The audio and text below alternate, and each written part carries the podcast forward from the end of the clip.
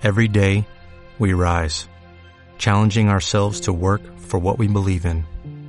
At U.S. Border Patrol, protecting our borders is more than a job, it's a calling. Agents answer the call, working together to keep our country and communities safe. If you are ready for a new mission, join U.S. Border Patrol and go beyond. Learn more at cbp.gov/careers. Hola, mira, a ver, vamos a hablar de un tema, bueno, creo que de dos, vamos a ver si hablamos de dos temas en estos cortos minutos que vamos a hacer de, podcast. Eh, quería comentarles que ayer, ayer instalé el juego Fortnite, ¿vale? En, el, en la Nintendo Switch. Y, y nada, me estuve informando a ver más o menos en algunas páginas eh, cómo iba el juego, qué comentarios tenía, no, para informarme un poquito no sobre el juego, ya que el día de ayer se presentó en la E3, eh, la conferencia de, de, de, videojuegos, ¿vale? Donde se presentan varios videojuegos y salió a relucir pues el Fortnite, donde se ponía de forma gratuita para la consola de Nintendo Switch. Entonces, bueno, hoy es una buena noticia para los que tenemos esta consola de Nintendo y la verdad yo soy uno de los propietarios que tiene esta consola, que lo compré ya hace cerca de un año, ocho meses por ahí. Y, nada, pues lo que hice a continuación fue iniciar sesión en, en la Nintendo Store, donde pues podemos descargar los, los juegos eh, desde, desde la tienda misma, ¿no? Sin necesidad de, de comprar los, los videojuegos, en, aunque también se puede hacer de forma física. Entonces nada, en portada el primero que me salía era Fortnite y lo que hice fue descargarlo. Pesa aproximadamente un giga con 9, si no recuerdo mal, más o menos, aproximadamente un giga y poco y por vía wifi por supuesto. Y lo descargué lo descargué nada en 5 o 7 minutos ya tenía el juego disponible. Y lo primero que, que, te pide es iniciar sesión en la cuenta de Epic Games que es eh, la que se encarga de, de desarrollar este videojuego y lo instalé. Eh, bueno hice inicié sesión con, con mi cuenta que tengo que eh, la creé cuando compré la, la consola para probar el dispositivo y inicié la cuenta todo y automáticamente pues ya empecé a, a echarle unas partidas ahí al, a este juego, el Fortnite, y quería comentar más o menos lo que me ha parecido, ¿vale? Eh, vamos a hablar un poquito de la calidad. Lo primero, la calidad gráfica. Eh, no es buena, ¿vale? Es decente, pero no es buena. Este mismo juego lo tengo en el iPad Pro de 12,9 y se nota muchísimo la calidad, eh, la gráfica de un juego a otro. Eh, no se ve pixelado, por supuesto, pero sí se nota el bajón de, de píxeles que, tiene de uno a, otra, a otro dispositivo. Mm, en el iPad Pro es como verlo en HD, para que os hagáis una idea. Y en la Nintendo Switch, pues a 720 o a menos, más o menos. Eh, la, la, jugabilidad, eh, yo lo he jugado en el iPad Pro, ¿vale? Y es táctil, ya sabemos que es táctil. Y en, el, en la Nintendo Switch ya sabemos que tenemos los botones y los controles. El, eh, el, el joystick, ¿no? Vale, la jugabilidad me ha parecido mucho mejor y eh, superior a jugarlo de manera táctil. Eh, yo recomiendo que la gente que lo tenga, que lo pruebe, que la experiencia de jugarlo con botones y con, y con joystick, la verdad que se nota muchísimo.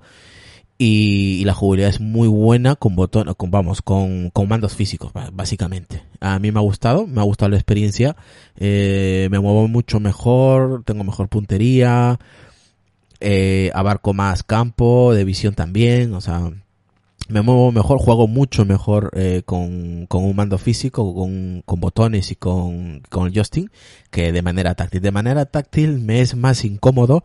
Yo creo que este juego está, está creado para jugar eh, con un mando físico. Es, es mucho más divertido que de manera táctil. Hay videojuegos que sí se pueden jugar se pueden jugar perfectamente eh, con, con la pantalla táctil, pero este tipo de juegos que tienes que apuntar, correr, saltar, eh, reventar lo que, lo que tengas de por medio, es más divertido con, con este tipo de, de dispositivos, ¿no? Con tus botones, la A, la Z, la Y, la B, y con las flechas y todo eso. Es, yo me lo he pasado mejor, ¿eh? Eh, así que continuaré jugando el videojuego este, el Fortnite, que yo de estos videojuegos la verdad que no me gusta mucho, pero ya que lo tenía, pues he aprovechado y lo he probado para mi, mi punto de vista. ¿Qué más? Sobre este videojuego. Eh, no tiene ningún lag, ¿vale? No, no funciona trompicones. Es cierto que en, en, en Mac, por ejemplo, que no tienen tanta potencia gráfica o que son más viejitos, le cuesta muchísimo va a trompicones, es muy mala experiencia en, eh, en el Mac. Ahora, si lo juegas en un Mac de última generación del año, del año pasado, pues si tienes buena, buen componente de hardware, pues funciona como un tiro. Eh, otra cosa, eh, Luis Pérez, un, escucha del podcast, estuvimos hablando ayer, eh, ya que estaba instalando y mandando por Twitter eh, capturas, ¿no? De, lo que estaba haciendo, ¿no? Mientras que iba instalando, lo que me pedían, y hacía capturas, ¿no? Mientras iba, mientras lo que eh, iba haciendo, ¿no? Y me preguntó, oye Israel, ya, ya, sé que este, este videojuego funciona online. Y es cierto, este videojuego funciona online. Y la, la consola, la Nintendo Switch, eh, funciona solamente con Wi-Fi.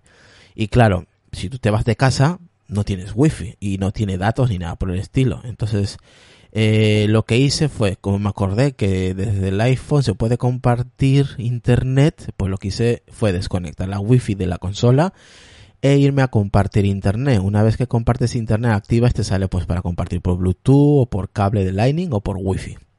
Vale, como un punto Wi-Fi haría tu, tu iPhone y te sale pues arriba donde pone la wifi te sale un código, ¿no? Para poner como una contraseña. Simplemente vas a la consola, te vas a ajustes a internet y lo configuras y te aparece, por ejemplo, en mi caso aparece iPhone Israel, ¿no? Que lo tengo así con ese nombre. Aparecerá tu nombre eh, cuando actives eso. Una vez que actives eso, simplemente le das y te va a pedir la contraseña, el password, ¿vale?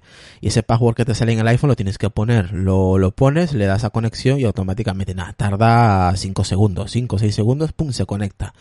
Y puedes jugar con, con esa conexión que te, que, que te da el iPhone a la hora de compartir como si fuera una base wifi. Y sí, se puede jugar en la calle, por ejemplo, estás en el autobús o de viaje y tienes muchos datos pues te coges la consola, lo conectas de esta manera como he comentado y, y lo puedes jugar en la calle tranquilamente.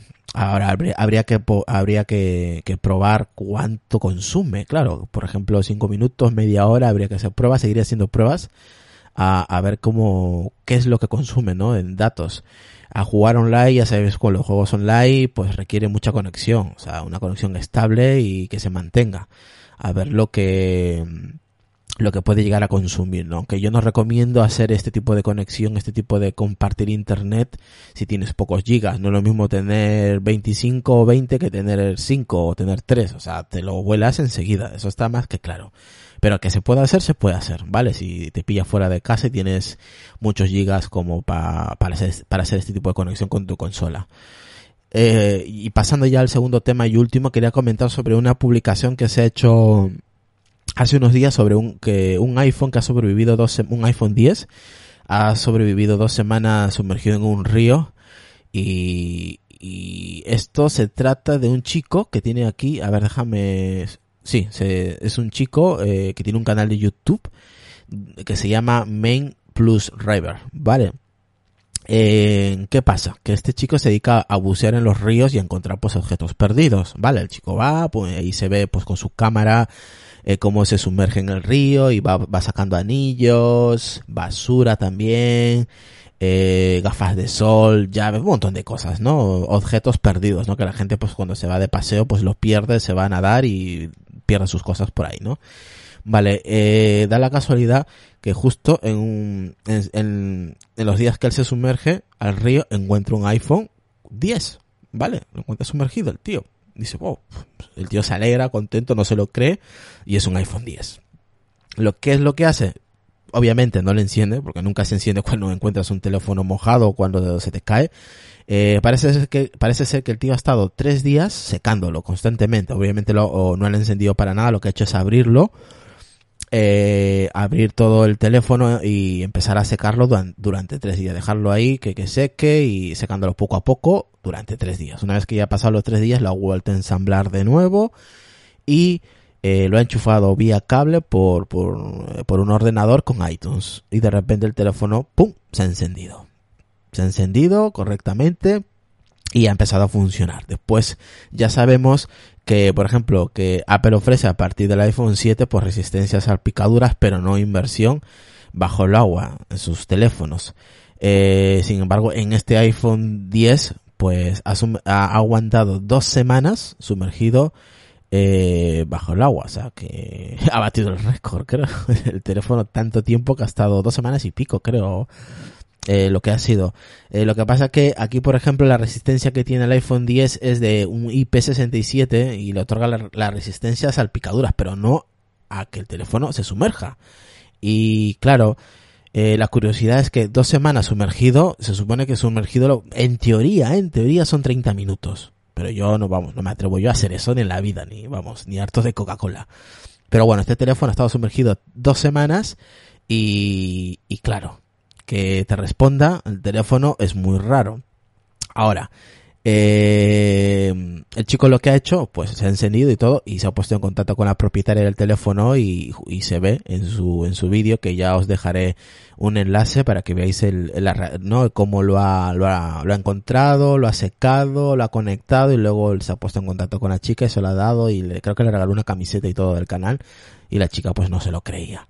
Ahora, lo que no se ve y lo que nadie ha dicho es cómo se ha puesto en contacto. No sé si ella le habrá puesto en modo perdido y le habrá salido el número y le habrá puesto y ya con ese número se ha puesto en contacto él, ahí ya no lo sé. Mm, no pongo en duda por mm, eh, este caso, pero claro, no tampoco especifican o no dan una muestra de cómo se ha puesto en contacto el chico con esta chica para dar el teléfono, porque, porque a mí me pasa, por ejemplo, lo que hago yo es deshabilitar el teléfono directamente, lo pongo en modo perdido y ya está. Pero bueno, mmm, vamos a darlo por válido este caso, ¿vale? Aunque no sabemos cómo se ha puesto en contacto con, con esta persona. Así que nada, espero que les haya gustado este episodio, estos dos temas que están interesantes. Y, nada, si tenéis alguna duda, ya sabéis, Twitter, Telegram, WhatsApp o un correo electrónico, apelianos.com. Y, nada, eh, ya sabéis que nos ayuda mucho el compartir el episodio, los podcasts, que vayáis escuchando o, o, dejar reseñas en el, en el podcast, aunque nunca lo pedimos, pero bueno, ahí está la posibilidad que, que podéis dejar ahí una reseña, que siempre es bueno. Así que nada, pues que paséis un buen jueves y nos vemos en el próximo episodio. Ciao. As a new Western Union customer, you can enjoy a $0 transfer fee on your first international online money transfer. Send money to your family and friends back home the fast, easy, and reliable way.